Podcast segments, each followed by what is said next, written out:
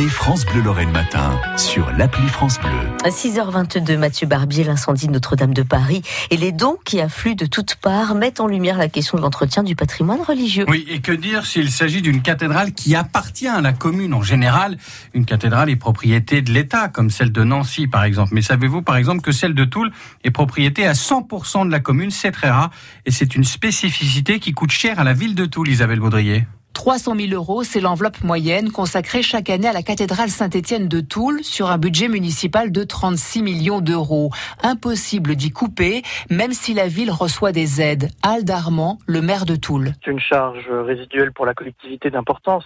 On est très bien aidé par les partenaires financiers hein, que sont l'État, puisque c'est un monument euh, classé euh, depuis 1840. Euh, en même temps que Notre-Dame de Paris d'ailleurs, hein, elle a fait partie de la même vague de classement euh, avant la, première moitié du 19e siècle, et euh, par la région et le département également. Et il nous reste à peu près à la charge de la collectivité entre 30 et 33% sur les grands travaux qui sont lancés. Des grands travaux comme actuellement la dernière phase de la restauration des toitures, un chantier à 1 400 000 euros, ou la mise en valeur de la salle du Trésor.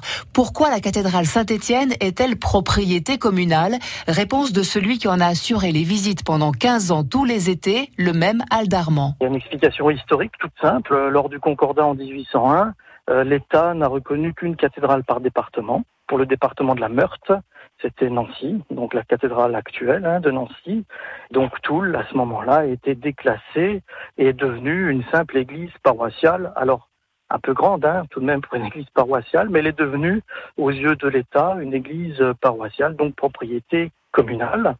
Mais pour Rome, au niveau droit canon, euh, c'est une cathédrale à part entière puisqu'on est bien dans le diocèse de Nancy et de Toul. Et pour le maire de Toul, cet héritage n'est pas un cadeau empoisonné. On ne peut pas utiliser ce terme. De toute façon, c'est un patrimoine euh, que l'on doit euh, transmettre aux générations futures, qu'on soit seul ou avec l'État. Bon, bah voilà, c'est l'histoire qui l'explique.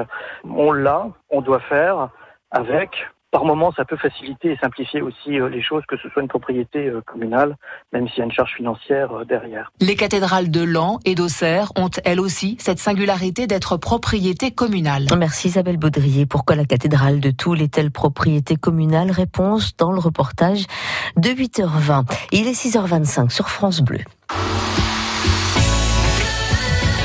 France Bleu Lorraine.